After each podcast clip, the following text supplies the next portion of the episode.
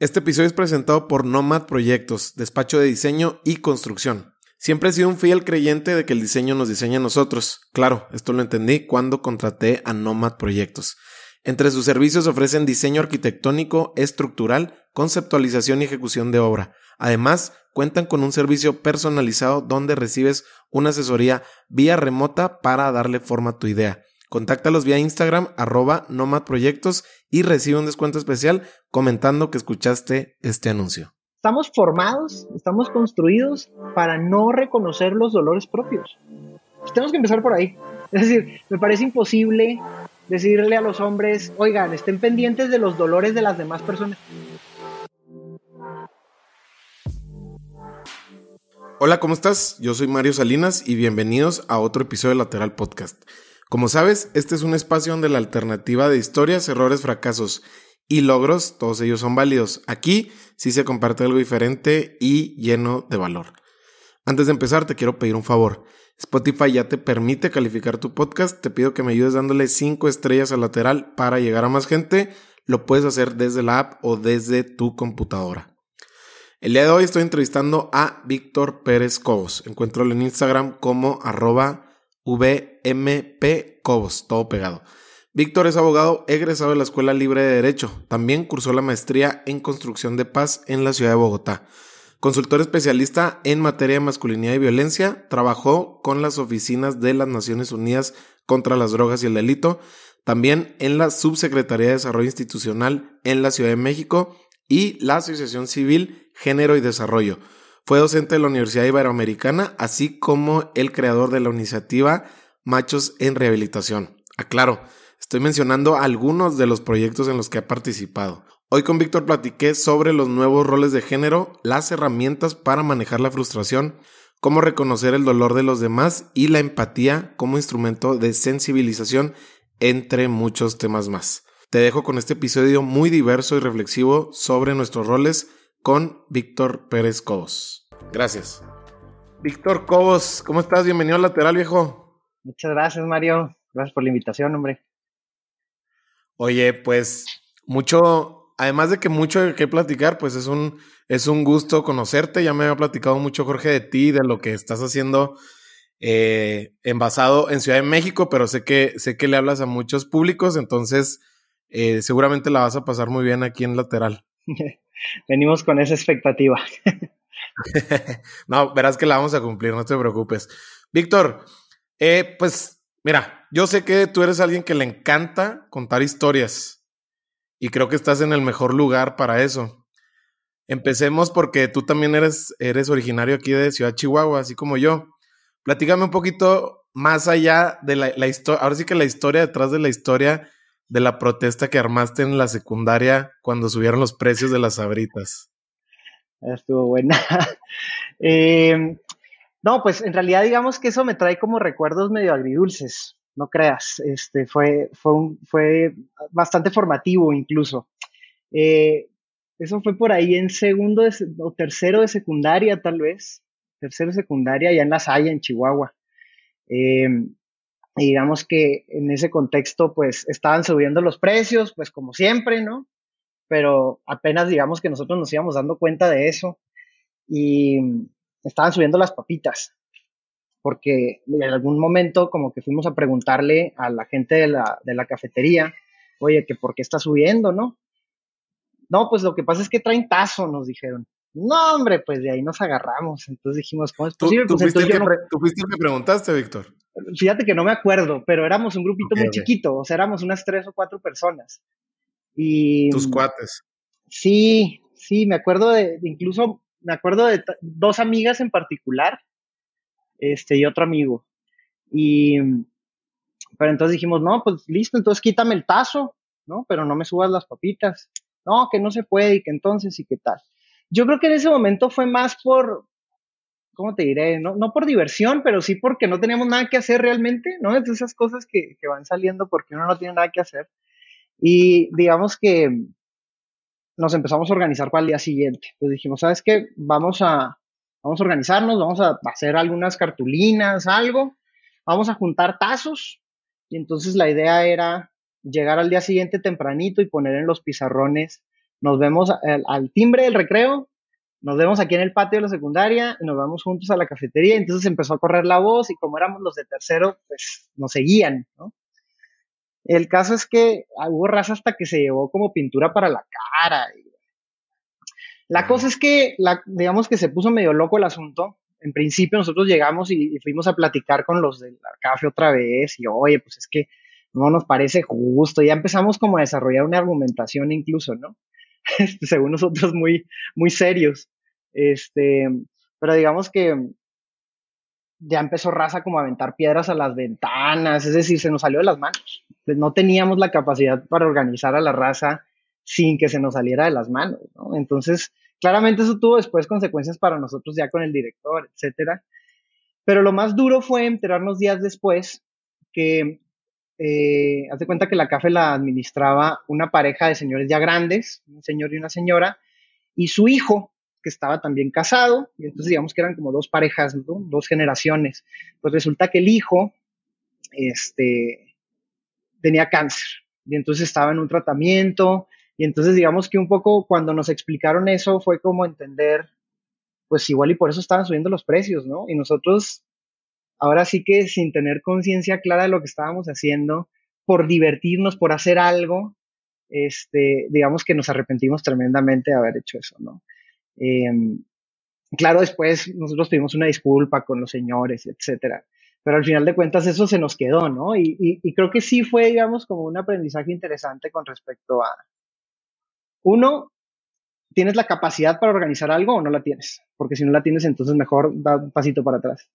Y por otro lado, como buscar un poco mejor las causas, ¿no? Es decir, no te quedes con el, no, es que, es que traen tazo bueno, pero en serio, ¿por qué? Es decir, e, esa segunda pregunta, ¿no? Hay un cuate que, un, cuate de Estados Unidos, Justin Baldoni. Em, de Menenov. Sí, exacto. Que ahorita, quiero tocar, ahorita quiero platicar un poquito de Menenov porque me gustaría, sé que eres un, un gran fan y ahorita me, ahorita quiero expandir un poquito ese, ese gran podcast, pero te continúa, perdón. Sí, este, este cuadro me parece muy bueno porque además de que es como muy mainstream, digamos, es decir, le habla a mayorías, ¿no? Y lo hace, me parece que lo hace muy bien, pero él insiste mucho en una figura, eh, no me acuerdo exactamente cómo le llamaba, pero algo así como el, el the why ladder, como la escalera del por qué. Entonces el por qué no tiene que ser nada más un escalón, sino una escalera completa. Es decir, hay que, hay que preguntarnos por qué varias veces, ¿no?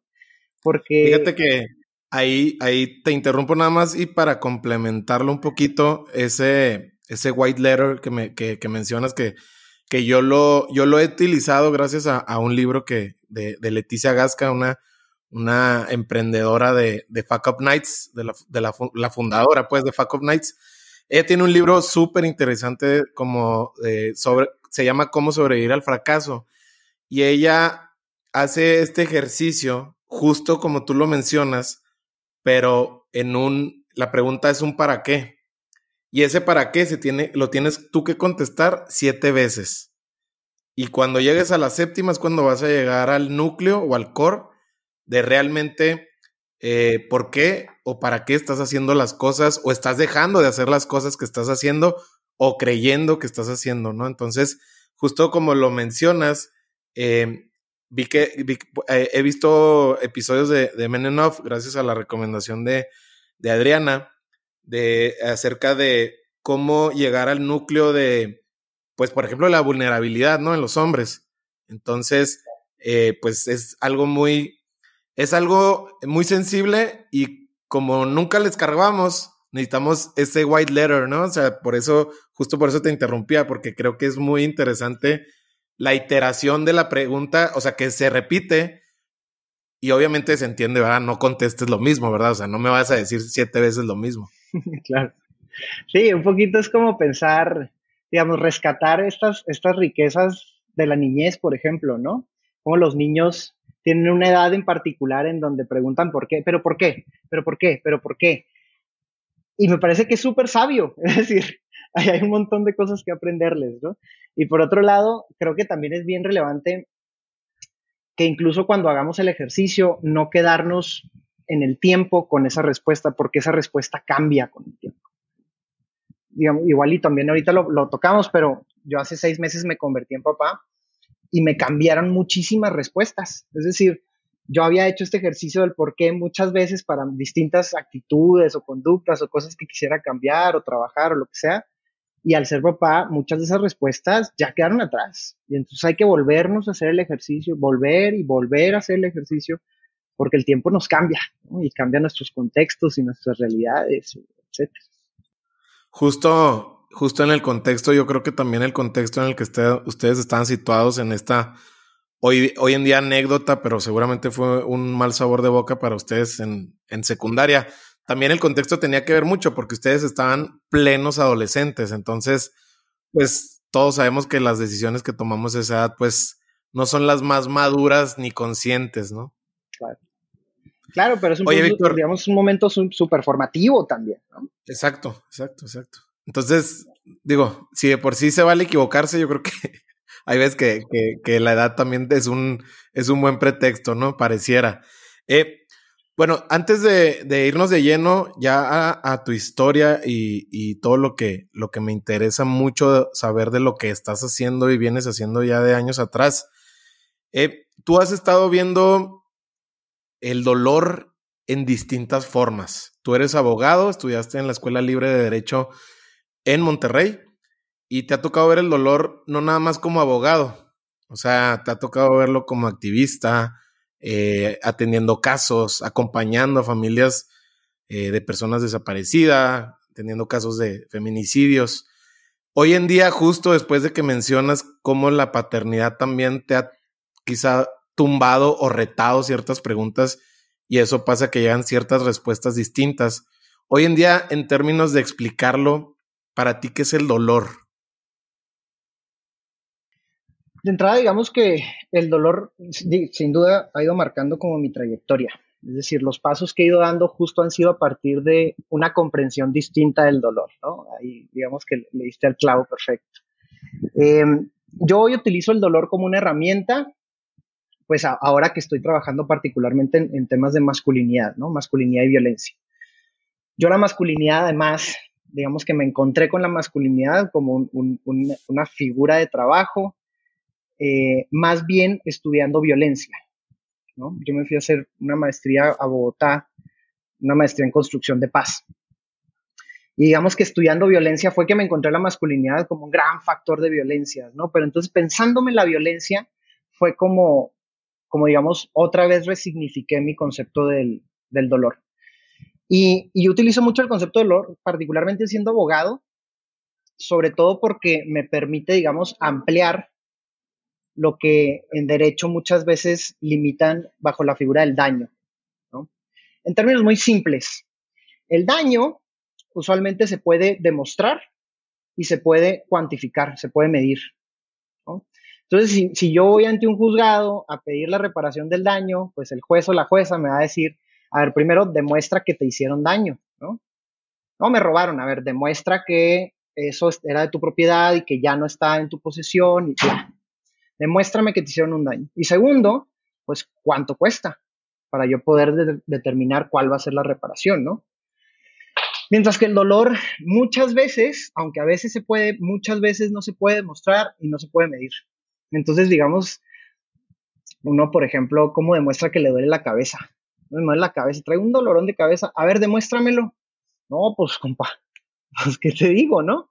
O uno va al médico y, y te empiezan a tocar, ¿no? Distintas partes del cuerpo y de repente, aquí te duele, no, pues ahí sí me duele. Del 1 al 10, ¿cuánto te duele? Pues no sé, ¿no? No sé si alguna vez he sentido el 10, entonces no tengo ni idea de cómo medirlo.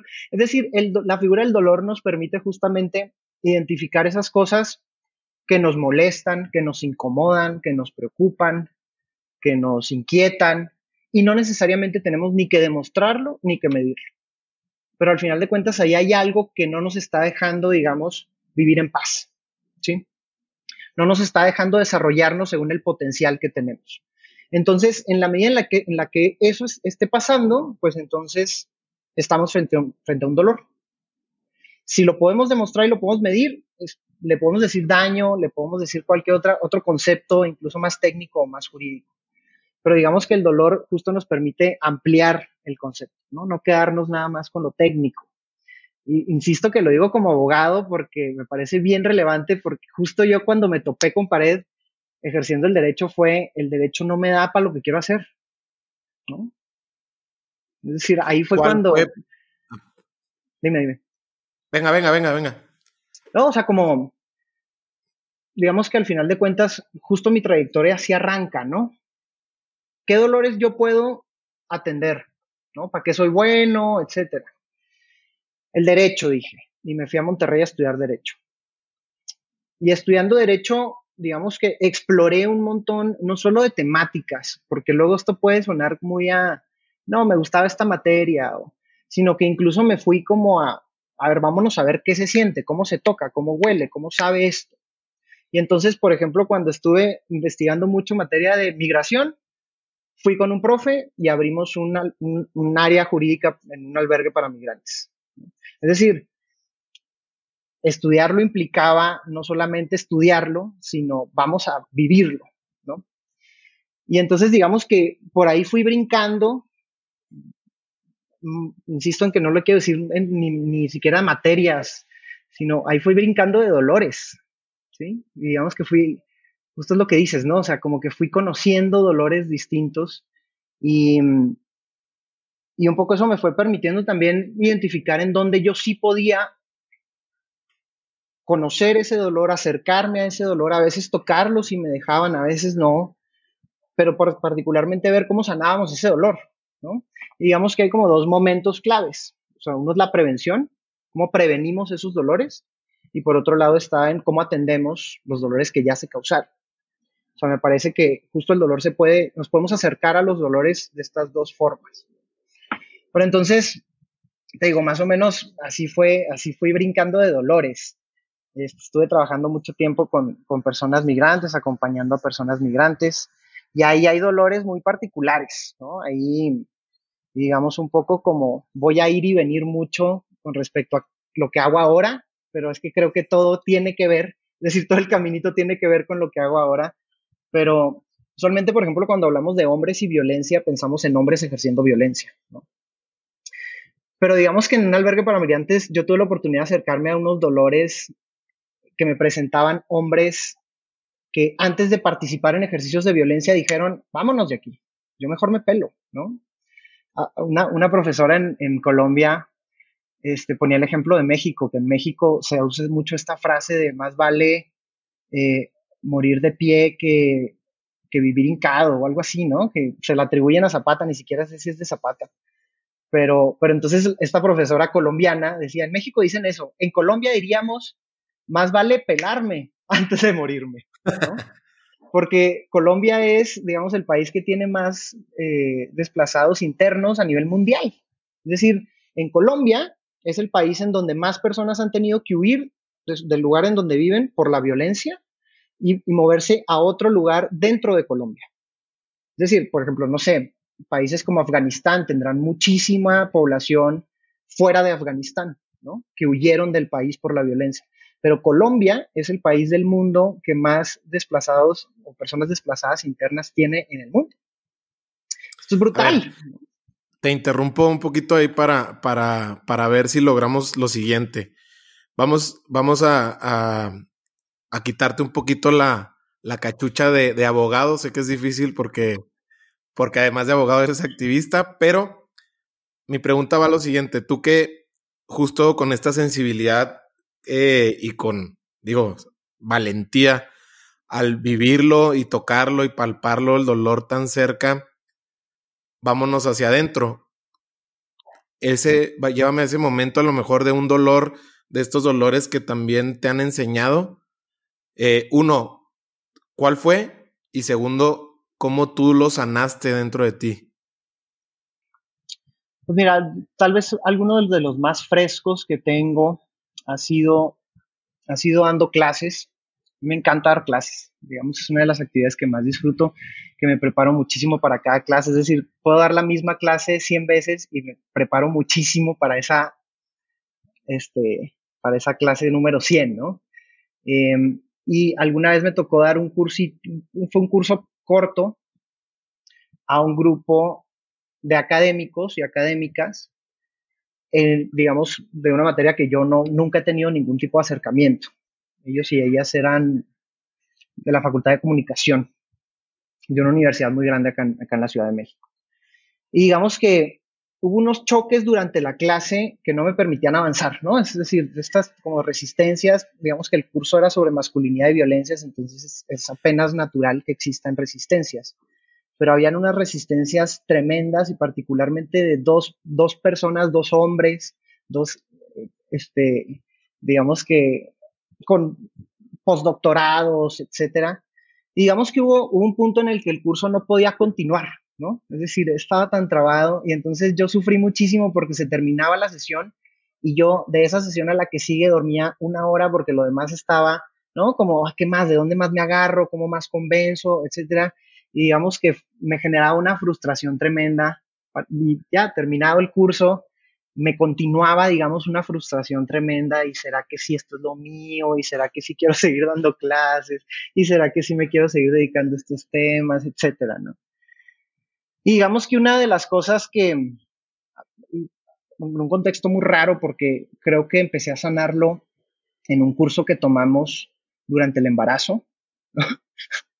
no podría decir no tiene nada que ver, pero al final de cuentas fue en un ejercicio de esos de, introspección, de llevarme a ese dolor, ¿no? Es decir, me, fueron llevando, un ejercicio guiado me fue llevando como un momento de dolor, inmediatamente vino ese, ese ejemplo, y digamos que lo que me permitió irlo sanando fue ni siquiera decir perdón, ni siquiera decir te perdono, ni siquiera decir, no decir nada, simplemente verlo, ¿sí? Y dejarlo. Es decir, ese, ese ejercicio como de, no, no te tienes que reconciliar con todo, ¿no? Sino que a veces puedes contemplar y seguir tu camino. Digamos que eso me permitió un poquito porque al final de cuentas, estos cuates, pues yo probablemente nunca los voy a volver a ver en mi vida, ni voy a tener conversación con ellos, etcétera, ¿no? Pero digamos que este ejercicio interno de permitirme dejar pasar, digamos que eso, por lo menos en mi experiencia, con ese dolor, digamos que me permitió como, como ir buscando también paz, ¿no? No me refiero solo a esta paz, digamos que cuando yo me, me fui a Colombia a estudiar esa maestría, mis amigos en Chihuahua me decían, ¿Y luego qué te van a enseñar, güey? ¿O qué? ¿A mover la banderita blanca o qué? ¿No? O sea, para ellos como que no hacía sentido un, posgrado en construcción de paz. Es decir, no solamente esta paz, ya, sabes, como esta paz interior que nos enseñan como si todo estuviera bien. A veces no todo está bien y podemos contemplarlo y seguir caminando, ¿no? Como esa posibilidad de contemplar y seguir caminando, a mí por lo menos Tal vez no todos los dolores, porque cada dolor es distinto y cada historia y en cada contexto, digamos, que va, va a tener un impacto diferenciado, pero, pero a mí por lo menos para esa historia eso me funcionó, ¿no? Y, insisto, me pareció muy chistoso que se diera en el contexto de un curso durante el embarazo, ¿no? Para prepararnos para el parto. Oye, tú, eh, antes de, justo en tu antesala para, para iniciar a estudiar eh, Derecho en la ciudad de Monterrey, Estuviste de misiones y no por dos semanas o un fin de semana, sino por un año. Entiendo que estuviste eh, en Durango, en el Salto. Platícame cómo fue esa experiencia y, los aprendizajes después de, de, pasar un año por aquel lado.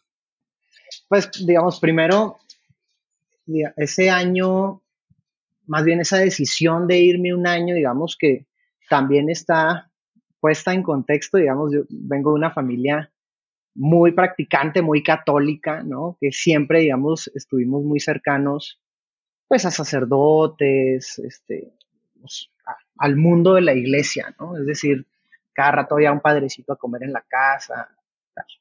Y entonces, digamos que yo, yo tengo dos hermanos, uno mayor y uno menor, yo soy el de en medio, y los tres siempre estuvimos vinculados a este tipo de ejercicios incluso nosotros desde niñitos, mis papás se iban de misiones y nos llevaban a nosotros de niños, ¿no? Entonces digamos que eso fue como una actividad que se dio como muy natural al terminar la prepa, era como un paso muy natural para mí, ¿no? Es decir, yo no diría que ni que le eché mucha cabeza ni que me costó mucho, más bien de hecho creo que esa decisión incluso me dio muchos dividendos, es decir, mucha, mucha, mucha gente me hablaba bonito por haber tomado esa decisión cuando hoy te digo, realmente no me, no me fue muy difícil tomarla, ¿no? Era como muy natural. Ahora, ya estando allá, digamos que sí tuve un proceso bien interesante primero como de... Y no era una razón que yo había enlistado antes, digamos, al iniciar ese año, pero al terminarlo, digamos que resultó como lo más relevante que fue conocer una realidad, conocer un contexto que era muy ajeno para mí, digamos, de entrada pues era en Durango, en de Chihuahua, ¿no? O sea, un poco conocía la Sierra de Chihuahua, pero muy poco. Y conocer Durango, digamos, también, digamos, puesto también en el mapa de, esto fue en 2007, 2008. 2000, no, 2008, 2009. Es decir, recordemos que en ese momento el despliegue de las fuerzas militares en las zonas serranas y particularmente lo que hemos llamado el Triángulo Dorado, ¿no? Lo que une Chihuahua, Durango y Sinaloa, digamos que era una zona muy roja, ¿no? digamos, yo recuerdo muchísimo al ejército en todos lados.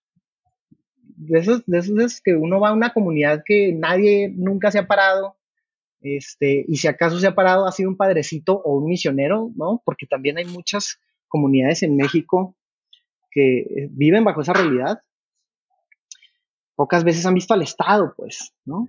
Y si acaso, pues alguna vez alguna brigada de salud pasó, pero, uy, ¿no? O alguna telesecundaria que ni profe hay, más bien les ponen una tele y listo.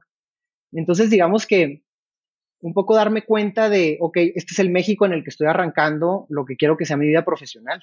Es decir, ya pasó prepa, ya pasó como, lo único que me importa es irme a la playa con mis amigos, y, sí, fue partir de este es el México que, nos está tocando agarrar, ¿no? Entonces, digamos que eso fue fuertísimo. Y de nuevo, para ir y venir con lo que estoy haciendo ahora, experiencias como, digamos que nosotros nos mandaban a comunidades, vivíamos en el Salto y nos mandaban a comunidades tres semanas, ¿no? Dos semanas, o un mes. Y luego regresábamos y nos mandaban a otras comunidades. Y entonces había comunidades, sobre todo estas que están más pegadas a Sinaloa, este, y a Chihuahua, digamos, más hacia arriba y más hacia el Pacífico, em, pues a nosotros llegábamos a, la comunidad y ahí la gente nos decía dónde íbamos a dormir. Entonces, a veces nos prestaban un cuarto en la casa de alguien, a veces nos tocaba en la escuelita, a veces nos tocaba en la capillita, pues donde hubiera lugar. Y recuerdo que había comunidades en, donde nos tocaba, digamos, en, casa de alguien, llegábamos y en, y en la esquina del cuarto un cuerno de chivo, ¿no? Y entonces era como, no, pues no toquen nada, Ustedes, nosotros a dormir y ya mañana veremos. Y al día siguiente ya la habían quitado. Pero hay, hay, digamos, una escena que a mí se me quedó muy grabada en la cabeza. Usualmente convivíamos más con mujeres que con hombres, porque los hombres no estaban en la casa. O los hombres llegaban ya en la noche. Y entonces, digamos que eh, hay una escena que, insisto, se me quedó muy grabada de cenando en la casa con las mujeres y con los niños y las niñas y que llegaba el, llegó el marido, ¿no? Llegaba el hombre de la casa y entonces digamos que ahí llegaba armado, pero, ¿no? Vivían en tiempos de Calderón hasta los dientes y se quitaba las armas y abrazó a su hija con una ternura y yo no lo podía creer. Es decir, me parecía, digamos, en ese momento yo incluso lo racionalicé como, es como si este cuate se hubiera salido de su cuerpo y hubiera entrado otra persona a abrazar a su hija con una ternura tremenda, con una alegría, ¿no? Y llegaba, digamos, todo lleno de tierra y etcétera. Y era como si fuera otra persona. Me parecía una locura. me parecía, sí, digamos, como no tenía sentido, ¿no? Y al final de cuentas, tiene sentido y es real. Digamos que un poquito, de nuevo, volviendo a esta idea de pensamos, pensamos en violencia y pensamos en hombre y pensamos en, en, hombres ejerciendo violencia, pero ¿qué pasa con la ternura que podemos ejercer los hombres? y, que y que podría ser incluso una ternura en términos radicales, ¿no? Como, como muchas, incluso pensadoras feministas lo han puesto. ¿Qué tal si los hombres también podríamos acercarnos a algo así? Entonces, insisto, ahí empezaba mi manera de ver el mundo y ver el México que me iba a tocar como para trabajar, ¿no? Y entonces, pues también a esa edad 18 años, ¿qué tanto va a saber uno? Y para mí el derecho, digamos, era como la puertita, ¿no? Era como, siento que por acá puede ser. Incluso recuerdo que el director de la Facultad Libre de Derecho de Monterrey, que fue donde estudié, también tiene su, historia, digamos, misionera lasallista. Coincidimos en ese sentido y digamos que en, en, esas misiones de Semana Santa, pues él llevaba un grupo grande de Monterrey, de misioneros, al Salto, a Durango, pues. Y recuerdo que ahí lo conocí, ahí me lo presentaron. Yo ya sabía que quería estudiar Derecho, pero yo iba a estudiar Derecho en la UACH, ¿no? O sea, yo me iba a regresar a Chihuahua, iba a entrar a la Facultad de Derecho, pero entonces ahí fue cuando este director de la Libre me empezó, me empezó a como a jalar. Ah, vas a estudiar derecho. Oye, ¿por qué? Y no has visto, y mira. Y con los meses, digamos, fueron pasando, se acercaba el verano, yo tenía que tomar una decisión. Y mira que te conseguí esta parte de beca y que te, y así como que se fue como dando la cosa, ¿no? Yo estaba a nada, de hecho yo hice el, yo hice el examen en la Watch. Yo ya estaba aceptado en la Watch. Y una semana antes de que iniciaran clases, tanto en la Watch como en la Libre, conseguí, digamos, un tío que me dijo, yo te echo la mano, ¿cuánto necesitas? No, pues a los camiones y no sé qué, listo. Tres días antes de que empezara la, este, que empezáramos clases, ahí voy a Monterrey con mi papá. ¿No? Eso también fue como bien interesante. Me cambió realmente la vida, porque quién sabe si, quién sabe qué hubiera sido de mí en la Watch quién sabe si yo hubiera acabado en un partido político. Es decir, al final yo sí me veía con habilidades medio de liderazgo político y acabé haciendo, digamos, algo muy distinto, ¿no? Es interesante. Y entras con esta mentalidad de después de, este año donde ves una pobreza que no habías visto, eh, revienta tu propia burbuja de tu realidad a la realidad de un país y ves el narco de cerca y después vas a Monterrey. Estamos hablando de, la, de los, igual, de los años muy caóticos y muy álgidos de la violencia en el país, del, gobierno, del sexenio de, de Calderón. Cambió el objetivo del cual tú entraste de inicio a estudiar derecho a cómo saliste. Es decir, cambió tu objetivo de qué voy a hacer terminando la escuela. Sí, por completo por completo. ¿Qué pasó? O sea, me parece que mi experiencia en la libre, digamos que también estuvo muy marcada a partir de acercarme a ciertos grupos, ¿no?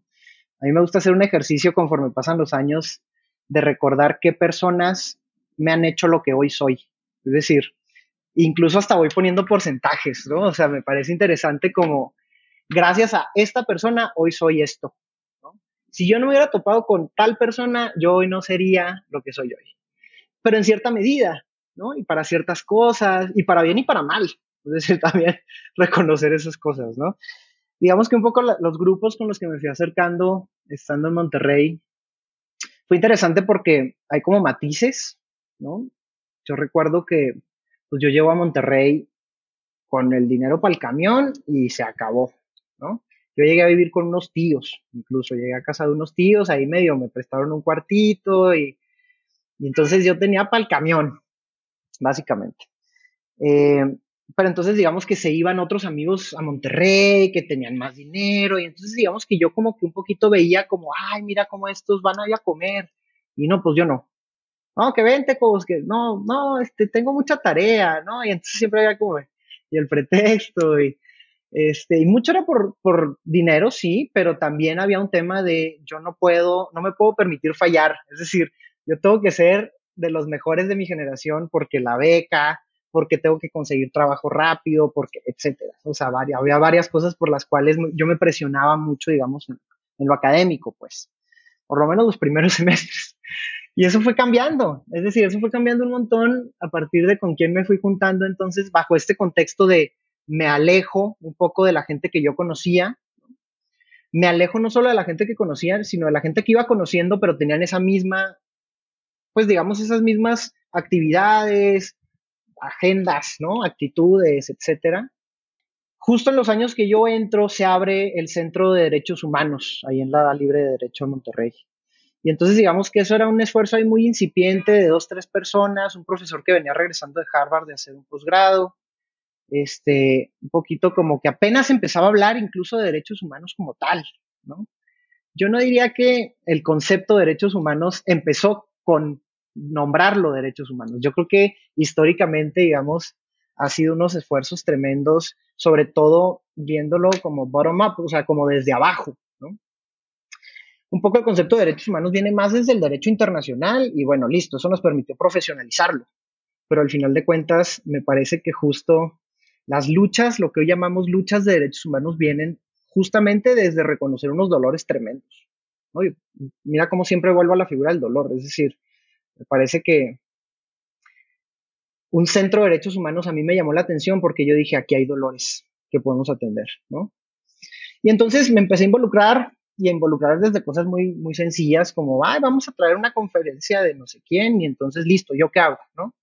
Me empecé a involucrar con el centro, empecé, digamos, a involucrarme también con concursos, ¿no? Hay, hay, como, hay como una línea muy clara en las facultades de Derecho de concursos, no solo de derechos humanos, también de derecho penal o de derecho internacional público, es decir, hay como varias, varias vías ahí para involucrarse en estos concursos que son básicamente como simulaciones de juicio.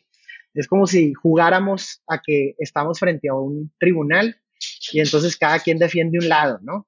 Y entonces estos concursos eran pues de derechos humanos y tenían mucho que ver sobre todo con, con, con casos o digamos, les hacían casos hipotéticos, como casos inventados, pero tomados de muchas realidades.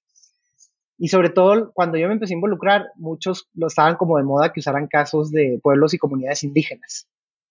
Y a mí siempre me llamó muchísimo la atención, pues digamos, en Chihuahua siempre también estuve como tratando de, de, vincularme con, con comunidades rarámuri, etcétera.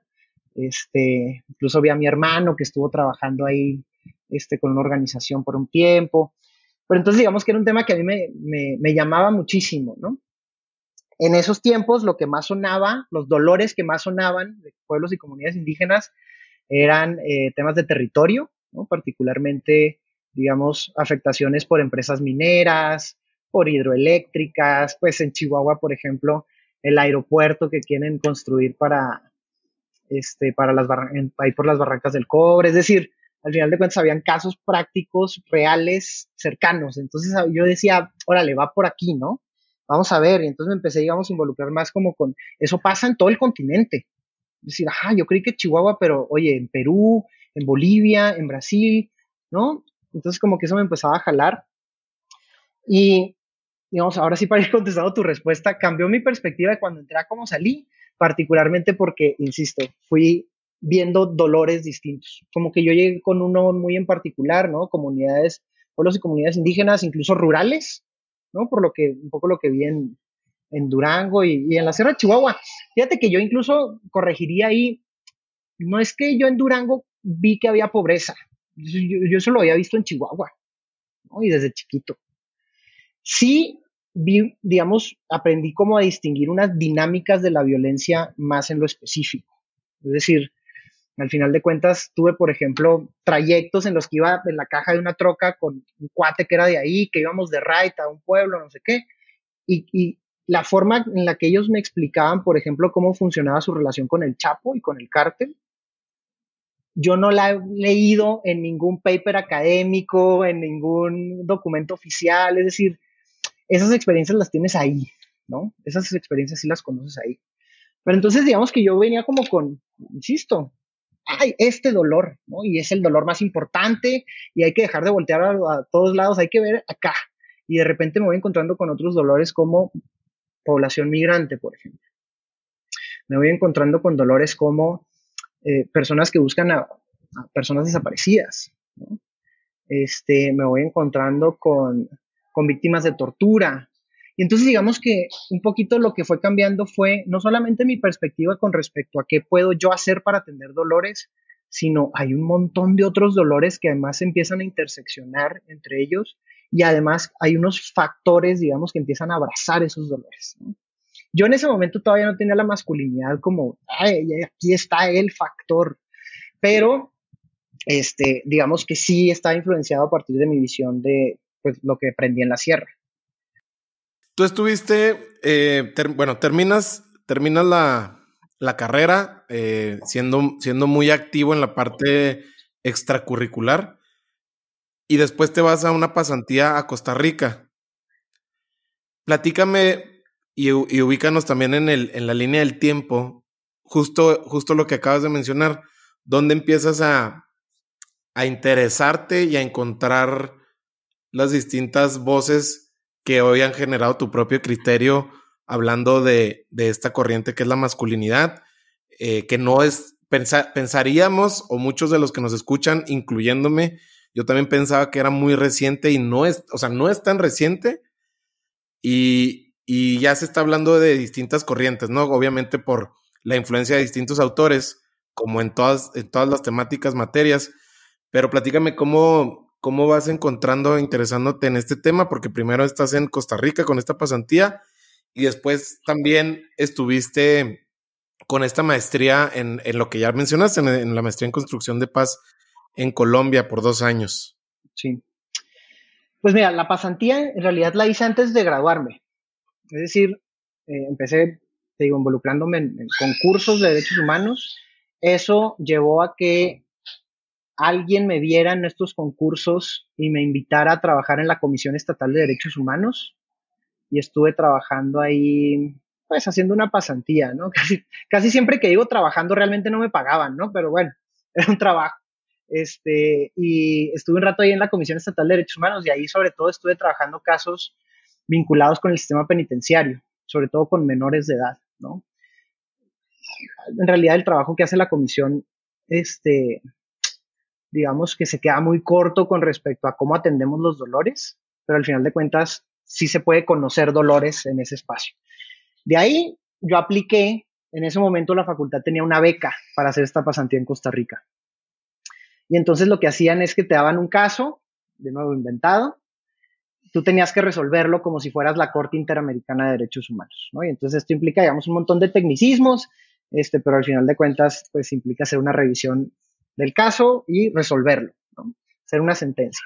Entonces varias personas aplicaban, yo apliqué, gané, y entonces eso me daba, digamos, una beca para irme seis meses a Costa Rica a trabajar en la Corte Interamericana de Derechos Humanos. Ahí estuve, digamos, vinculado, pues, haz de cuenta que te asignan a un equipo de trabajo y el equipo de trabajo al que me asignaron estaba resolviendo justo un caso de, de comunidades mapuches en Chile, ¿no? Pueblos y comunidades indígenas. Digamos que a partir de ahí incluso fue saliendo mi tema de tesis, este, pero yo todavía no me graduaba. Yo regreso a Monterrey, me gradúo y yo regreso a trabajar a un despacho. Digamos que yo todavía pensaba como, no, pues al final de cuentas de algo tengo que vivir, entonces vamos a ver, ¿no? En, en, en un despacho de práctica jurídica tal cual, derecho administrativo, urbano, fueron los seis meses más infelices de mi vida, porque yo estaba trabajando como en casos de hombres ricos queriendo pagar menos impuestos mientras construían edificios este, enormes. Sí, o sea, digamos que yo no le encontraba ahí nada de lo que yo quería hacer, es decir, dónde estaba el dolor que había que atender, ¿no? Como... Pero en fin, había dolores. Yo soy un convencido de que el derecho existe gracias a que existen dolores y que los queremos atender. Puede que haya dolores que no nos parezcan tan significativos, pero existen dolores. Es decir, si no, no lo regularíamos, si no, no habría una norma que lo regulara. Pero al final de cuentas, digamos que cuando voy terminando mi último semestre, yo digo, bueno, pues doy las gracias en el despacho, una gran experiencia, ¿no? Y con permiso. Y entonces yo renuncié sin tener un trabajo. Es decir, no sé qué voy a hacer, pero aquí no es. Renuncié, empecé a aplicar a organizaciones y entré en una organización que se llama CADAC, Ciudadanos en Apoyo a los Derechos Humanos. Ahí fue cuando, digamos, por un lado, la organización me pone un poquito el alto con respecto a mi participación en el albergue para migrantes, es decir, me dice un poquito como, bueno, vas a estar trabajando acá, entonces necesito que empieces a desvincularte de allá, no puedes hacer las dos. Y la verdad es que tienen razón, es decir, en ese momento yo me quería comer el mundo recién graduado y lo puedo hacer todo, pero al final de cuentas iba, iba a terminar quedando mal con todo el mundo. Y entonces empiezo a trabajar sobre todo acompañando a familiares de personas desaparecidas. Ahí, digamos, hay una persona que marca, digamos, por completo cómo veía el dolor, que es la hermana Consuelo Morales, que ella en su momento dirigía CADAC, dirigía esta organización, ella era, digamos, la última jefa, ¿no? En esta organización. Eh, digamos que yo siempre choqué mucho con Consuelo. Es decir, pocas veces estábamos de acuerdo. Y a pesar de eso, digamos que ella me mantenía en el equipo jurídico y me escuchaba y etcétera, ¿no? Pero particularmente digamos, ella me, me, ayudó mucho, uno, a, a, volverme responsable con respecto al acompañamiento del dolor, ¿no? Es decir, acompañar el dolor no es cualquier cosa, ¿no? No es, no es ni siquiera nada más un trabajo. Y acompañar dolores tan tremendos como tener a una persona desaparecida, insisto, ¿no? Ella, ella digamos que me ayudó muchísimo a desarrollar un sentido de responsabilidad con respecto al acompañamiento del dolor, pero también, digamos que ella es una persona políticamente muy inteligente. Digamos que ella tenía una visión tremenda con respecto a, a quién acercarse, por ejemplo, del espectro político, y no solamente me refiero con eso a, actores o actoras políticos como tal, ¿no? Sino de, vaya, de, partidos o de puestos políticos eh, en concreto, sino actores con poder en lo general, ¿no? Si nos conviene, por ejemplo, traer alguna empresa, si nos conviene, por ejemplo, estar tocando la puerta al fiscal, si nos conviene, etcétera, ¿no? Es decir, ella tenía como, como una inteligencia política tremenda y digamos que esto también me, fue formando con respecto a cómo creamos estrategias. No cualquier estrategia sirve. No cualquier buena intención, digamos que va a atender el dolor. Incluso pudiera hacerlo peor. ¿no? Es decir, creo que también hay un poquito a golpes. Eso, ese creo que también, digamos, estando en CADAC fue de los momentos más difíciles que, yo recuerdo que me haya tocado vivir, no solo en lo profesional. O sea, yo recuerdo que hubo un par de meses en donde había varios casos que yo iba acompañando que yo ya no encontraba por dónde, ¿no? Poquito nuestra chamba era revisar expedientes, revisar un mundo de documentos, mundo de, digamos, el material que tiene la fiscalía para investigar qué pasó con la persona que estamos buscando. Y, y había un punto en donde yo decía, es que ya no sé por dónde, ¿no? Y entonces yo empezaba a hacer Excel. A mí me encanta el Excel. Yo uso para todo Excel. ¿no? Este, ahora que iban a hacer Agustín, bueno, el Excel que tengo para todo lo que había que comprar, etcétera, es espectacular. Pero el caso es que este, yo analizaba y volvía y volvía a leer y yo decía, es que ya no sé por dónde.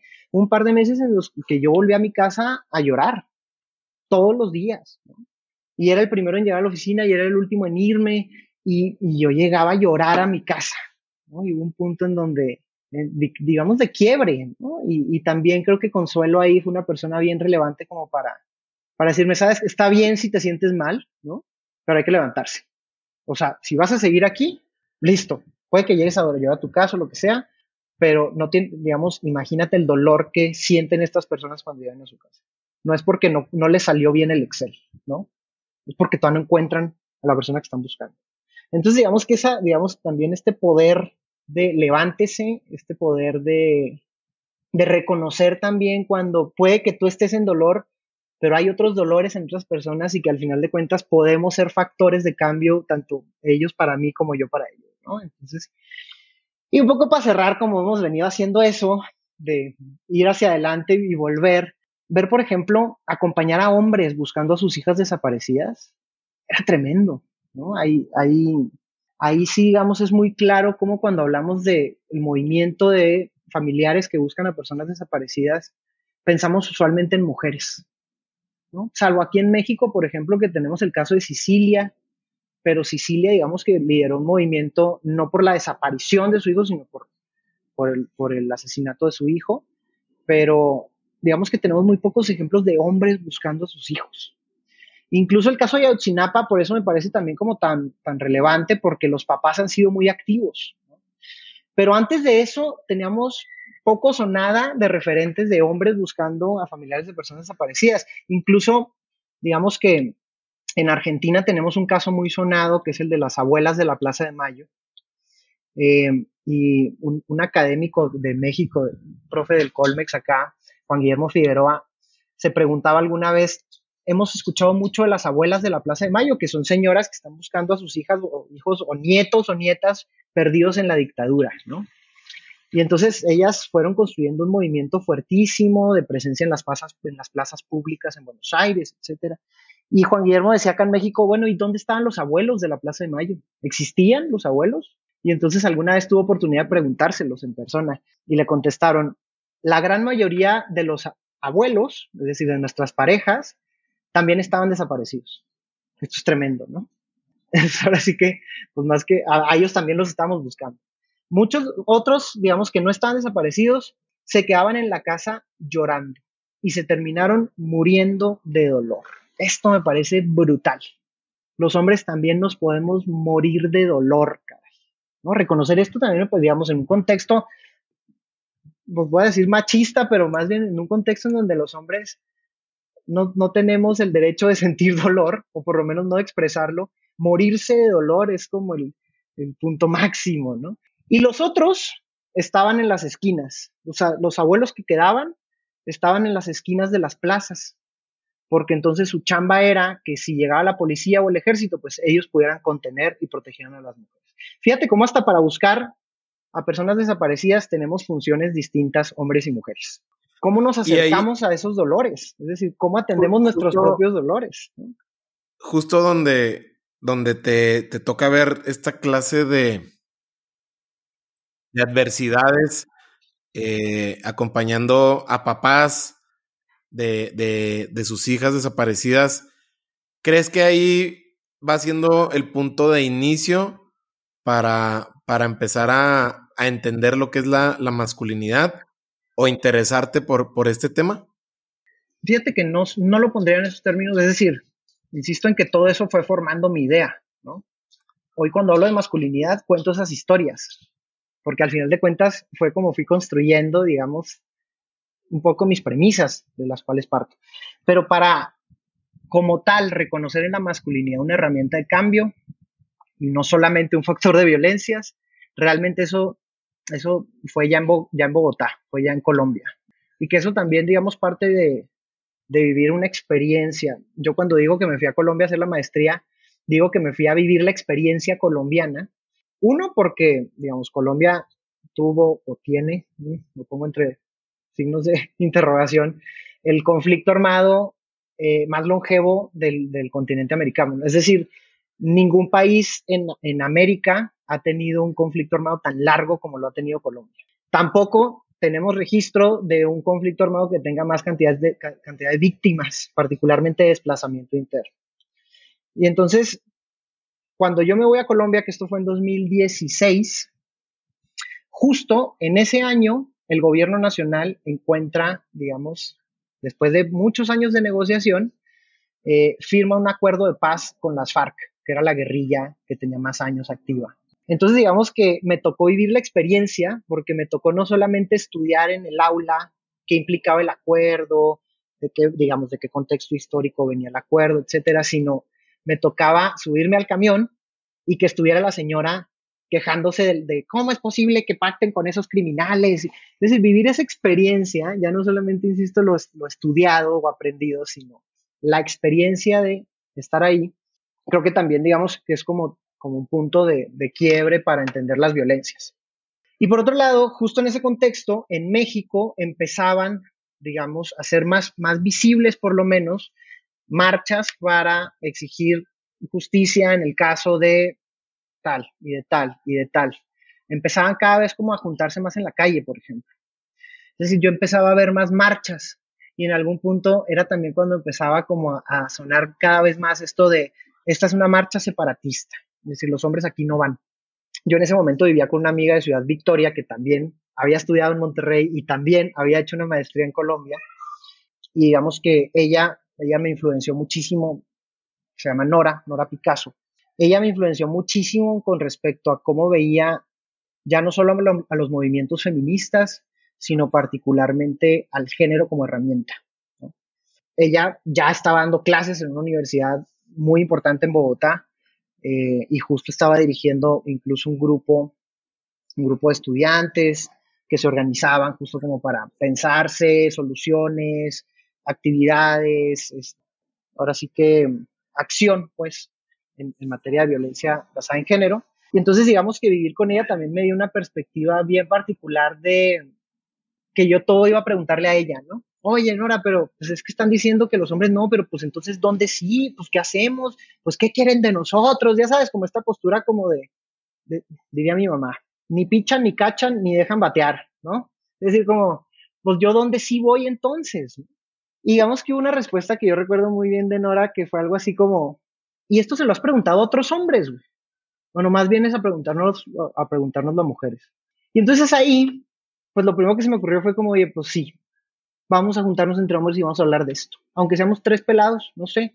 Y entonces incluso hasta para eso necesité a Nora, ¿no? Le dije, oye, ¿y tú no conoces raza que igual y esté interesada? Pues yo, digamos, venía llegando a Colombia, no, no conocía mucha gente.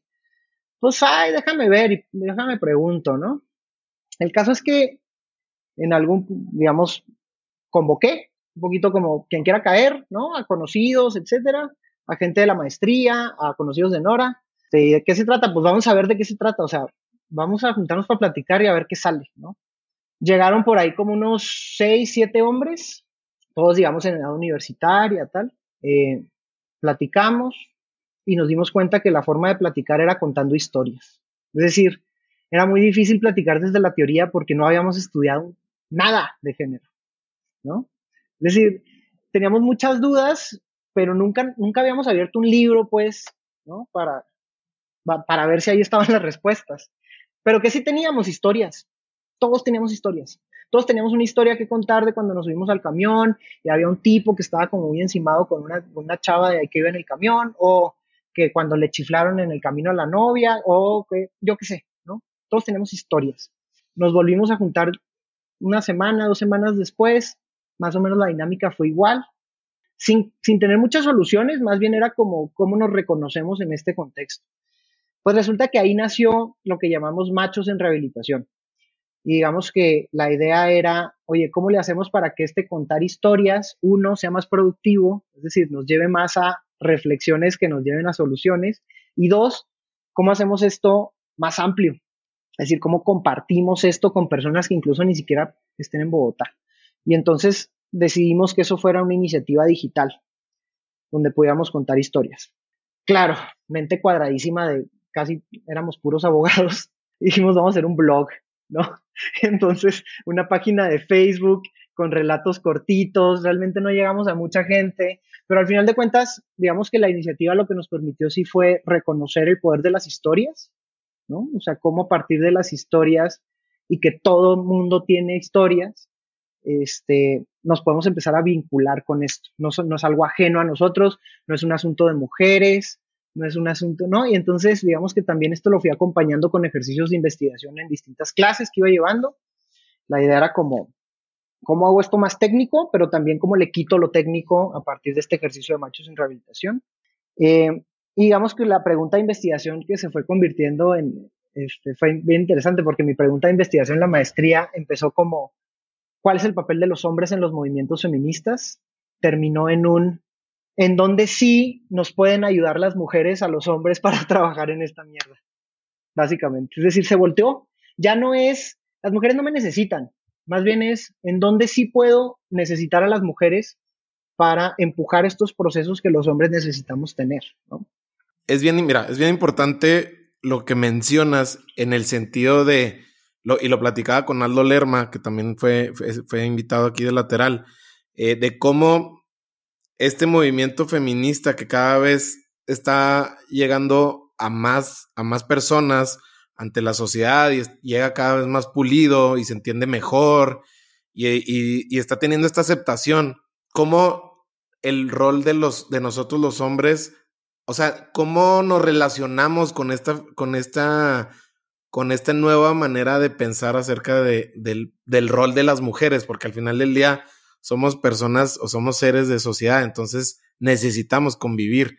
Y justo ese, esa pregunta que tú, que tú la, la haces y la vas transformando es la que, la que a mí me ha surgido en los últimos años de cómo entender cuál es nuestro rol y cuál es nuestro comportamiento, ¿no? A, partir de, de, de, esta corriente que ellas, ellas están levantando y les toca levantar. Sí, de entrada me parece como bien relevante reconocer, uno, que ni siquiera podemos hablar como tal de un movimiento feminista. Yo diría que son un montón de movimientos, un montón, sí, o sea, digamos que es muy diverso más bien. Si decimos el movimiento, tendríamos que reconocer que al interior hay un montón de diversidad que a veces incluso resulta incoherente. Y es que así es todo movimiento social. De eso no se salva ningún movimiento social.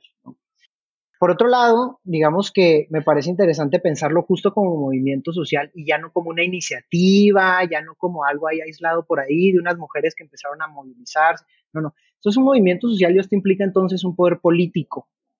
¿sí? Es decir, reconocer el carácter político de los movimientos feministas, digamos que también nos permiten identificar cómo es que hasta ahí queremos los hombres obtener poder.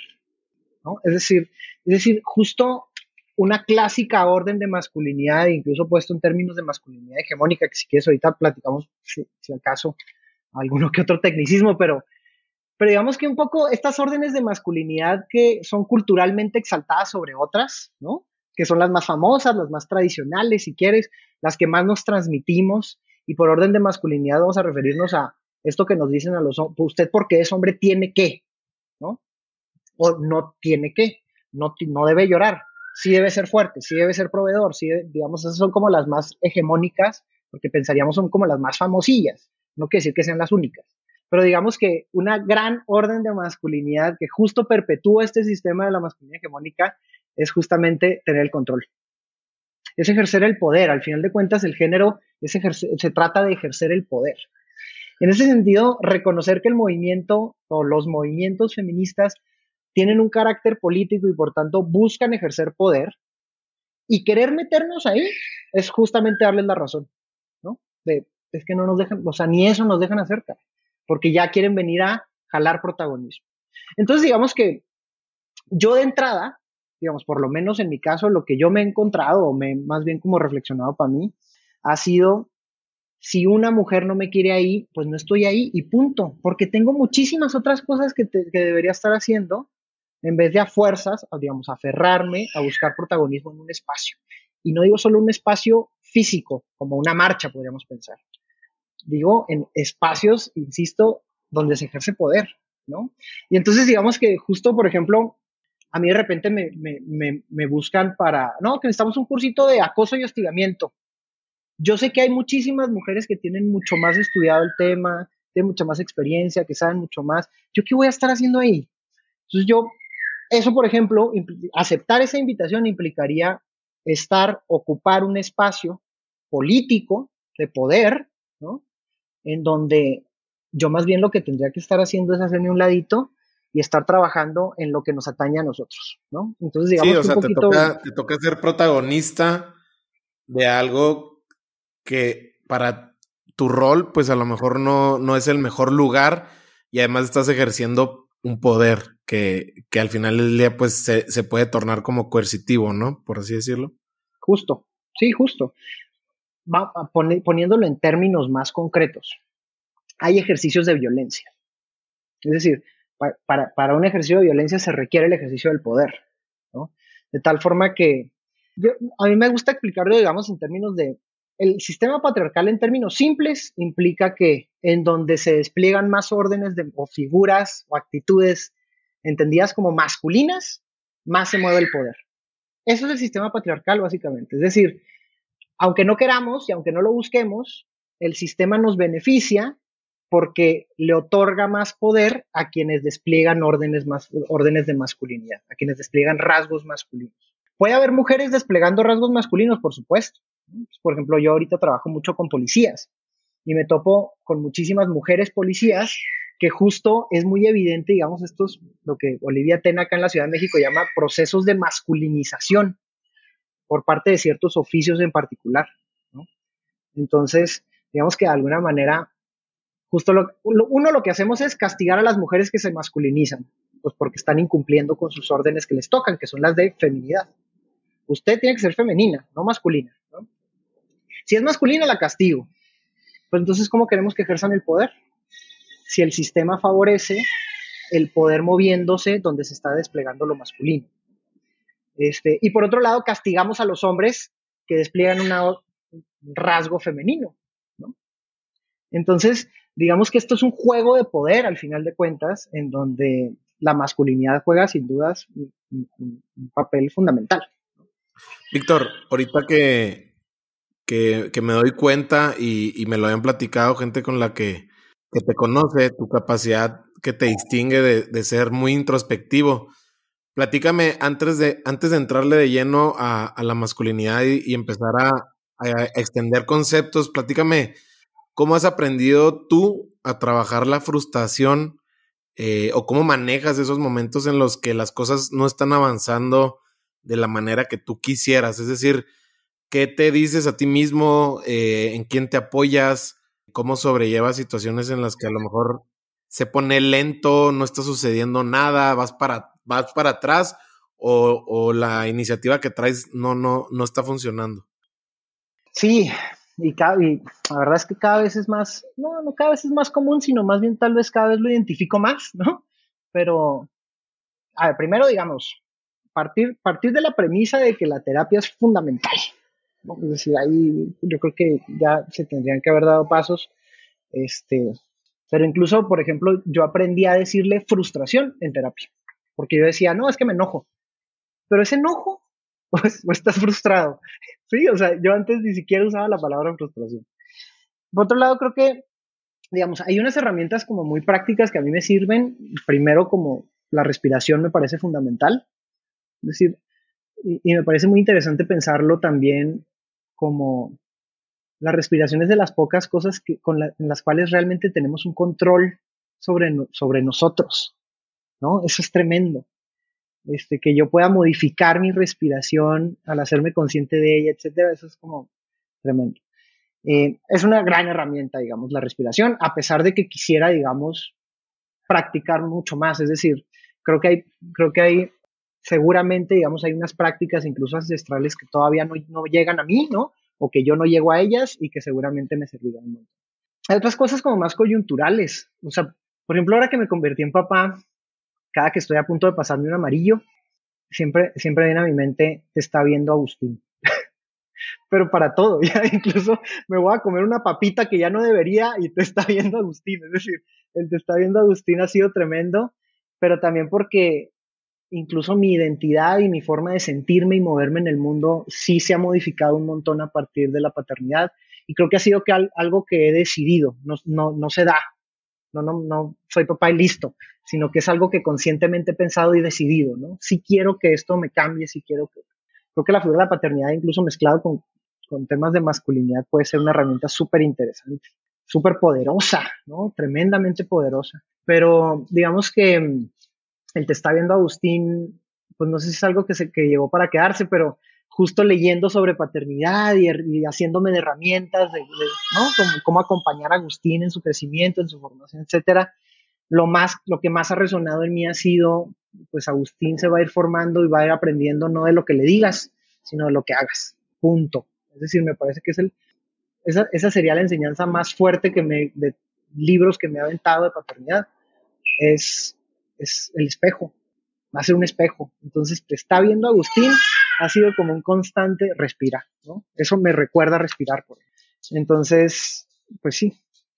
Hablemos ahora sí de, de, de, pues ahora sí que ya lo hemos estado tocando, pero no, no de fondo y de lleno.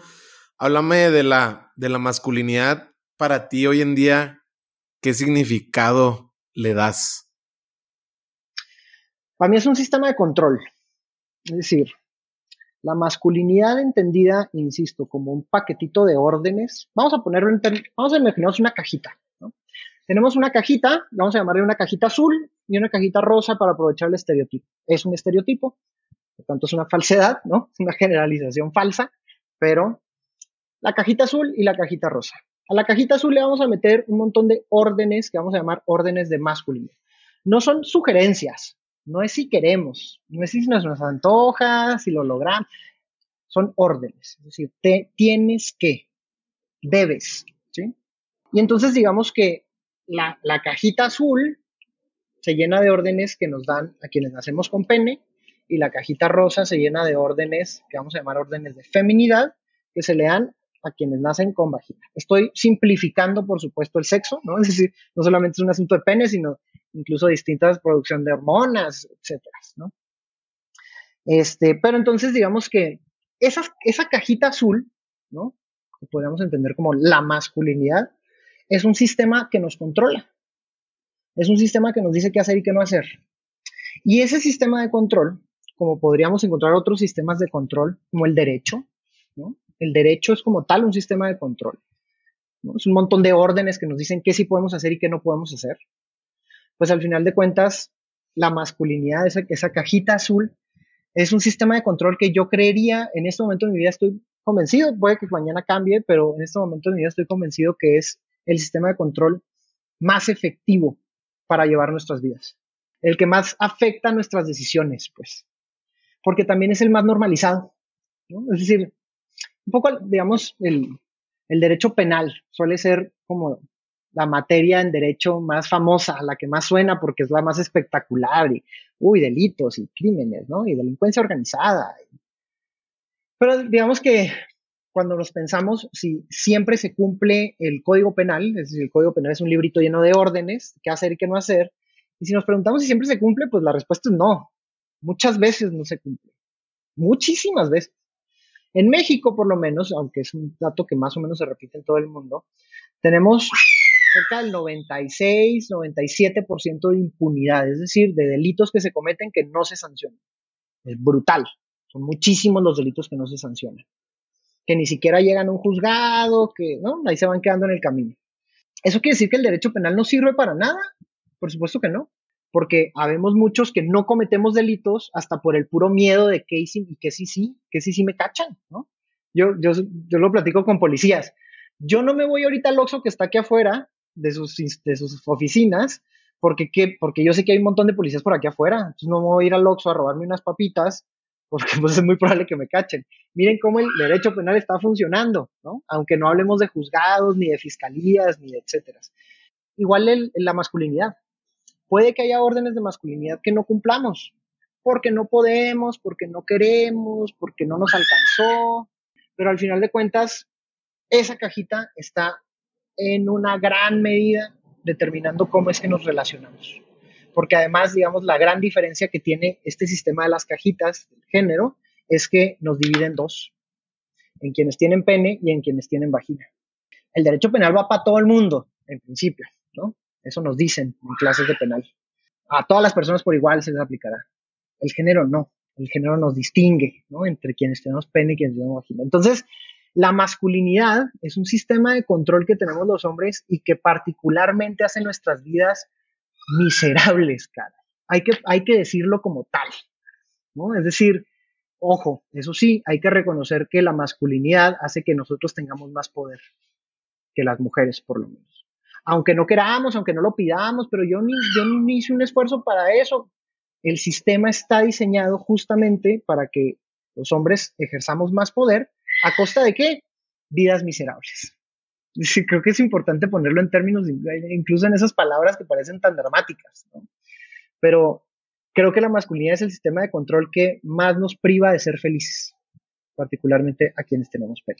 Oye, ¿y cómo crees que deberíamos, o cómo visualizas tú desde tu trinchera y desde tu campo de acción, que se debería de estar, hablando del deber ser, cómo, cómo se debería estar redefiniendo hoy en día, 2022, la masculinidad? ¿Cómo, qué, qué, qué, qué cimientos debería de llevar este, este concepto?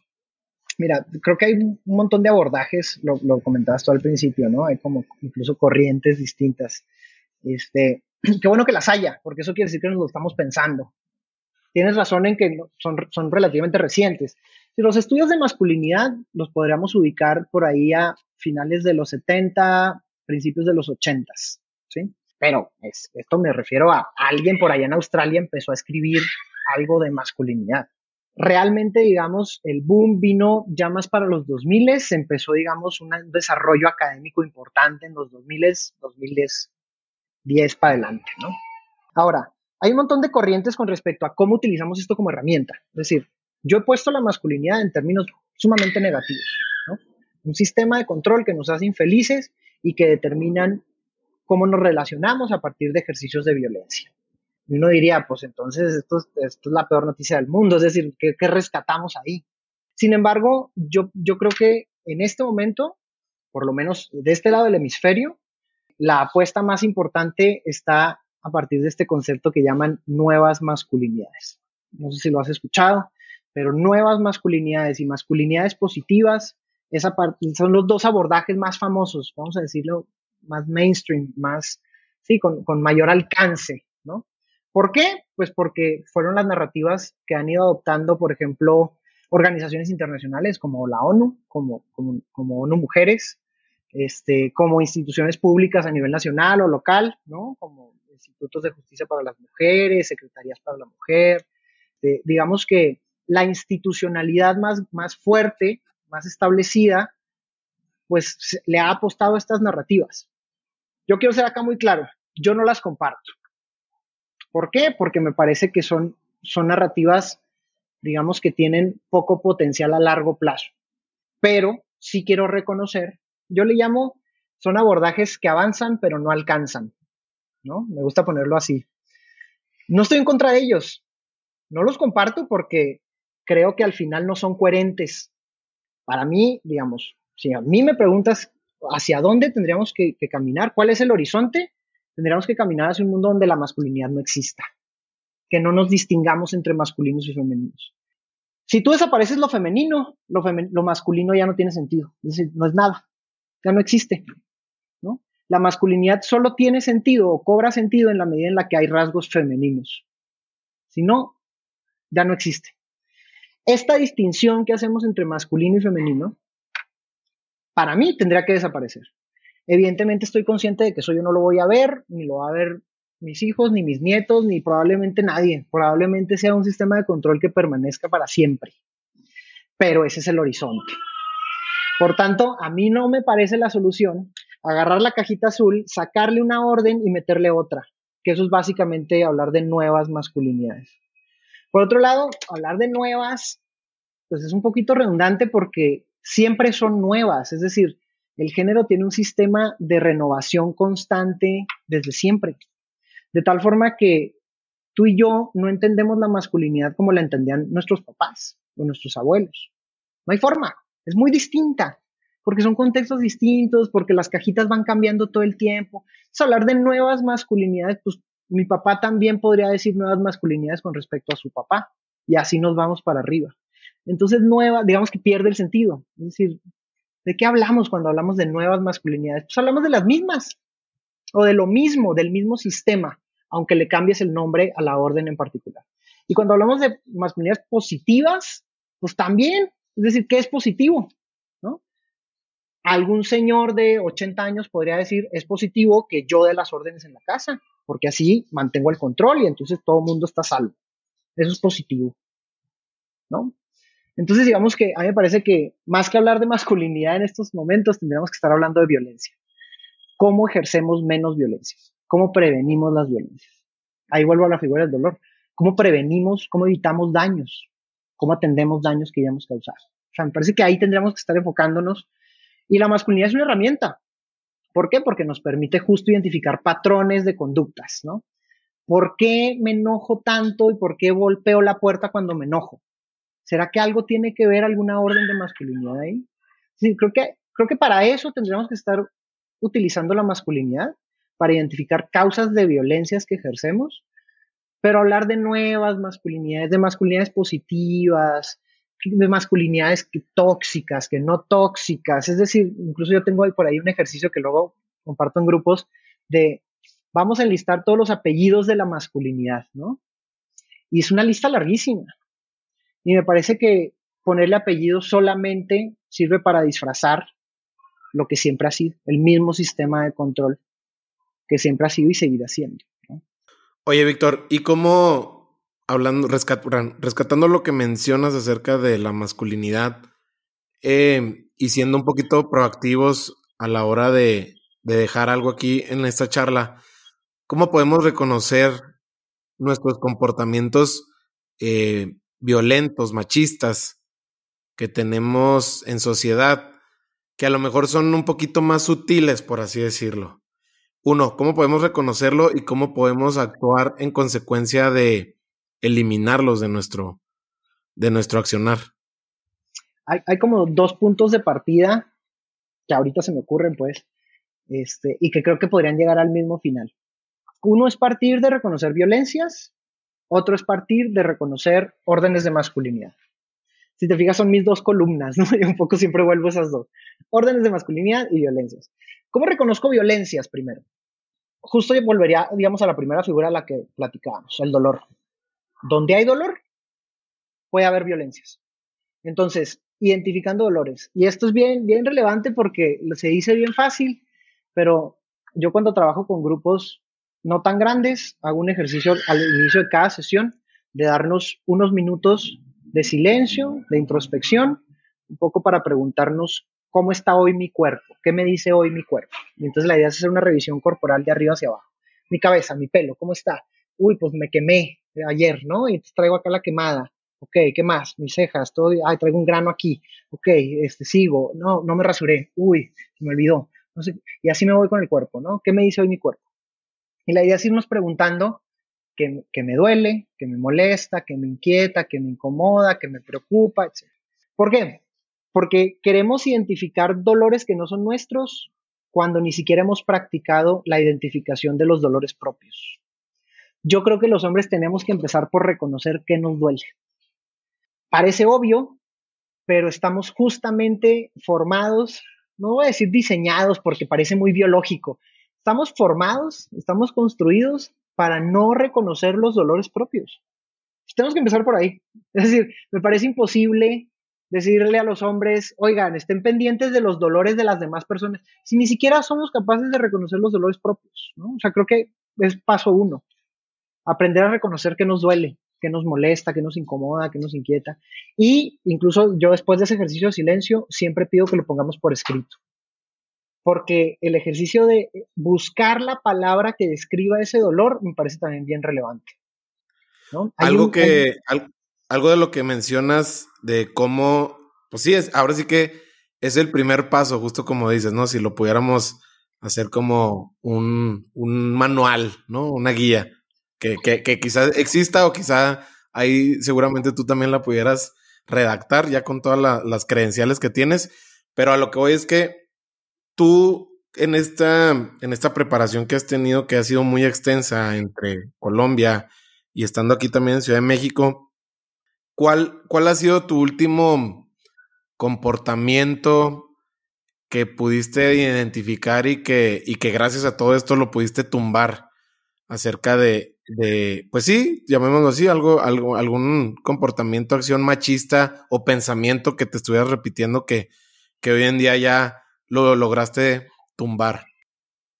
Yo no diría que he tumbado algo, quisiera, pero me parece difícil. Creo que es algo que, que hay que, digamos, seguirlo, ¿no? Es decir, parece que de eso se trata la vida al final.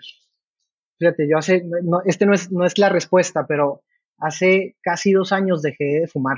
Yo fumaba muchísimo. Me estaba fumando más de una cajetilla diaria ya, ¿no? Una locura. Y dejé de fumar y hace como, pues, algunas semanas, digamos, con unos amigos que hace mucho no veía, no sé qué, le di un toquecillo, un cigarro, ¿no? Y casi me vomito y me dio muchísima tos y bueno. Pero el caso es que un poco la idea era como, yo sé que dejar de fumar no es, ya dejé de fumar y listo sino que toda la vida puede que se me siga antojando un cigarrito. Al principio yo soñaba que fumaba y me levantaba todo enojado conmigo mismo, ¿no? Como, caray, tanto esfuerzo. Pero dejar de fumar va a ser, pues no fumar toda mi vida. Pues un poquito así son, las violencias, ¿no? Hay, hay además unos patrones que son fuertísimos, que están muy adentro de nosotros. Hay, un, hay una cosa que, que nos pasó hace poco a mi pareja y a mí, este, con Agustín, probablemente por ahí lo escuchen de fondo, este, que pues mi pareja trabaja, dirige una organización que tiene oficinas en Colombia y en México, es decir, digamos que mi pareja tiene un trabajo sumamente relevante, es una organización de derechos humanos, predominantemente de mujeres que trabajan construcción de paz en contextos de políticas de drogas, de guerras, es decir, es espectacular su trabajo, ¿no? Y digamos que yo desde que nos empezamos a intentar embarazarnos, etcétera, yo lo que hice fue dedicarme a la consultoría independiente, es decir, yo tengo un poco los horarios más, más, más, eh, más flexibles, puedo decidir un poco con respecto a mis tiempos, etcétera. Y entonces, eh, los primeros meses de Agustín, cuando mi pareja empezaba, volvía a trabajar, ¿no? Después de su licencia de maternidad, cuando ella se iba a trabajar, me escribía, oye, gracias, ¿no? Gracias por quedarte con Agustín, etc. Entonces yo decía, ¿por qué gracias? Pues, o sea, pues es mi chamba como papá, ¿no? No estoy haciendo nada extra, yo no le digo gracias a ella, dije. Y entonces como que empecé a pensarme como, a ver, ¿qué le digo? ¿Que no me diga gracias? ¿O empiezo yo a agradecerle también, no? Entonces dije, pues vamos a preguntarle. Es decir, y creo que ahí descubrí una manera como de mejorar mi relación con mi pareja, porque al final de cuentas todo hacia allá, ¿eh? Es, es como hombres, cómo mejoramos nuestras relaciones, no solo con las mujeres, sino entre hombres también. Y entonces llegar a esta conclusión de ¿y por qué no le pregunto? fue la gran solución. Y ella, y fue, fue bien bonito porque incluso también ella me decía como yo también lo, lo estaba pensando, que por qué te digo gracias y siento que es porque me siento obligada a estar yo ahí siempre.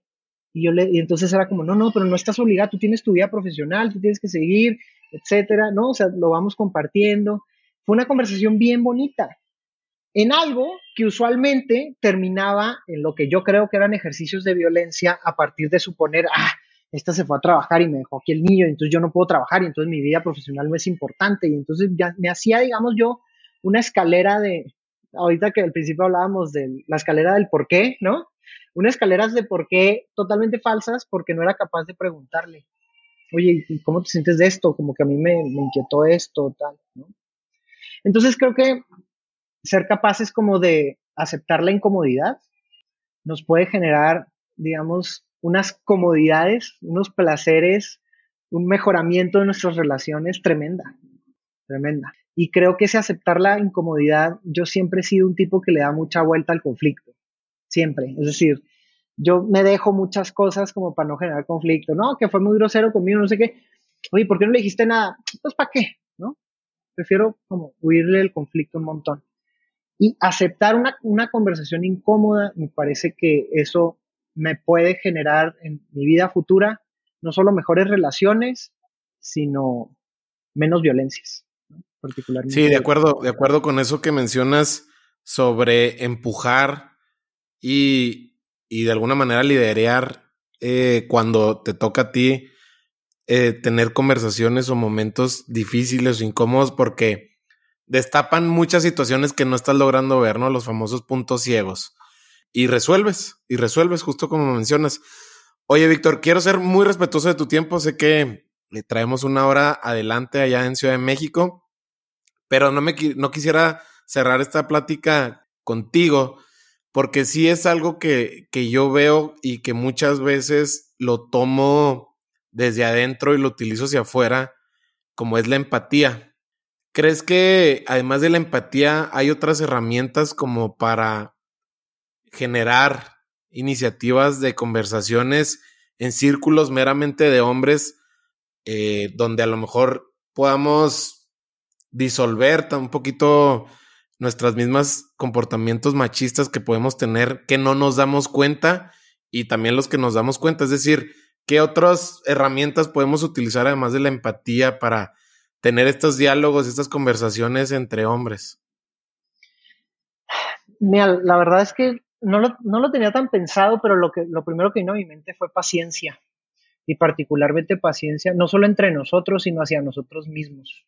Yo me he encontrado que mucha voluntad, es decir, muchos hombres con voluntad de cambio, y por, ahí Bell Hooks, que es, me parece que la autora que, que yo más recomendaría para empezar a leer de masculinidad, porque escribe muy, no solo bien, sino muy bonito.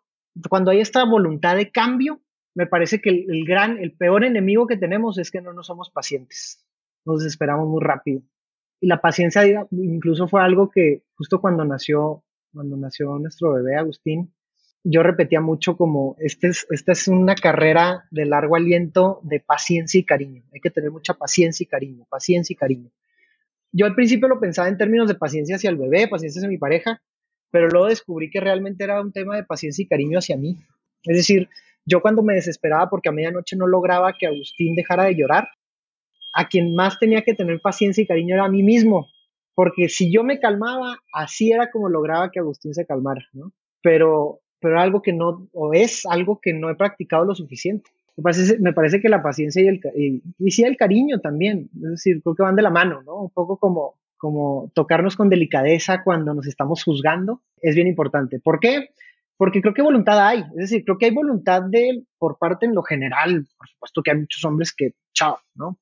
Lejos están como de estar dispuestos a reconocer violencias propias, pero creo que hay cada vez más, digamos, yo no lo llamaría un movimiento para nada, hay quienes dicen que el movimiento de la masculinidad, que se rodea de hombres con voluntad de cambio, yo no creo que sea un movimiento, yo no creo que estemos en, ese punto, qué padre que estuviéramos. Pero sí creo que hay una voluntad, digamos, cada vez más generalizable en hombres de abandonar prácticas. Y vamos a ponerlo en términos más concretos. Dejar de ejercer ciertas violencias, por lo menos algunas. Y creo que nuestro peor enemigo es que no nos somos pacientes, que no nos tocamos con delicadeza, que nos juzgamos muy duro y eso nos da miedo y entonces, mm, córtale, ¿no? Es decir, no, no somos pacientes, no somos lo suficientemente pacientes para, para así juzgarnos y quedarnos ahí, ¿no? Yo, por ejemplo, he acompañado a uno que otro grupo de, de hombres que se juntan. Hay unos modelos de atención bien interesantes. Por ejemplo, acá en la Ciudad de México hay un grupo que se llama, una organización que se llama Gendes, este, que tienen como unos grupos de atención para hombres que ejercen violencia. Yo estuve en alguno, digamos, por, por un periodo. Yo estuve acompañando más como consultor y digamos que son espacios bien incómodos. al final de cuentas son espacios donde entre hombres decimos, hice esto y me desespera muchísimo mi pareja o mi hijo o mi hija o yo qué sé. Y, y al final terminar en, y fui violento, son momentos bien incómodos, ¿no? Y si no nos tenemos paciencia y si no nos tocamos con cariño, difícilmente nos vamos a quedar en ese grupo, por ejemplo. No digo que todos tenemos que estar en un grupo, ¿eh? también, o sea, creo que esa es una herramienta interesante, pero no creo que para todo el mundo va. Pero lo que sí tendría que ir para todo el mundo es tenernos paciencia y cariño. Listo. Sí, se me hace muy, a la, a la vez muy simple y a la vez también mucho trabajo interno para, para lograr esa paciencia, pero justo como dices tú, pues no es que tenga una, una fecha donde ya vaya a pasar todo y haya una transformación de la noche a la mañana, sino es todo un proceso y en ese proceso, como se entiende, como todo proceso de cambio, pues métele la, en la ecuación la paciencia y quizá vayas a disfrutar un poquito más de ese proceso, ¿no? Seguramente. Víctor, te quiero agradecer mucho tu tiempo. Sé que este fin de semana es muy importante en tu calendario de, este año para, para ti y para Adriana, porque se viene, se viene la boda. Este, muchas felicidades a los dos. Disfrútenlo mucho, bailen mucho y no sé si quieras agregar algo más. Pues no, digamos que me parece que fuiste, me hiciste cerrar en un punto que, me gusta para cerrar, ¿no? Vamos teniéndonos paciencia, vamos teniendo cariño y, y, seguramente encontraremos maneras de mejorar nuestras relaciones. De eso se trata, relacionarnos de formas más pacíficas. Creo que eso lo engloba todo. Si realmente tenemos voluntad de relacionarnos de formas más pacíficas, nuestras vidas serán mejores pero las vías de quienes nos rodean también. Así que, pues, ánimo, paciencia, paciencia y cariño. Víctor, ¿dónde te puede encontrar la gente, tus redes, al de lo que estás haciendo ahorita? Sé que estás muy fuerte en Twitter, no sé si alguna de tus redes. La verdad es que no, no, no soy tan tuitero, es decir, sí, es de las redes que más uso, pero no, no, no soy tan activo en, escribir. Eh, pero me pueden encontrar como BMP Cobos, B de Víctor, MP Cobos, todo pegado. Este, en Instagram menos, hoy tal vez subiré ahí una cosilla, dos al año, este, pero lo que sí, digamos, les invitaría a que se den una vueltecita es a, la página de Machos en Rehabilitación, machosenrehab.com, este, y ahí pueden encontrar, digamos, los, ya no estamos subiendo, ya no estamos generando contenido, pero en su momento se quedaron cerca de 50 relatos que creo que son herramientas para identificarnos, ¿no? Es decir, historias con las que pudiéramos identificarnos y que podríamos entonces, uno, no sentirnos tan solos, pero también, dos, pensarnos soluciones en colectivo, ¿no? Que creo que eso también, digamos, es bien poderoso. Ahí lo ponemos en las notas del episodio, esta, esta cuenta y también tus redes sociales. Víctor, muchas gracias, un abrazo y pues pásala, pásala muy bien este fin de semana. Muchísimas gracias a ti, Mario. Un placer estar acá. Y eso fue todo por hoy. Después de escuchar a Víctor, deja mucho que reflexionar y cuestionar sobre nuestros roles de género y comportamientos. Te recuerdo que todos los episodios de Lateral están disponibles en tu plataforma de audio favorita y tú ya sabes qué hacer. Si este episodio te gustó, nos ayudaría mucho que lo compartieras vía WhatsApp con tus amigos. También suscríbete en iTunes y califícanos con 5 estrellas, eso nos va a ayudar mucho para llegar a más gente. Nos puedes seguir en Spotify y activar la campana de notificación para que no te pierdas ningún episodio. Por último, me encuentras en Instagram como Mario Salinas. No olvides mencionarnos en tus historias a Víctor y a mí si conectaste con algo de lo que escuchaste. Nos vemos en el próximo episodio.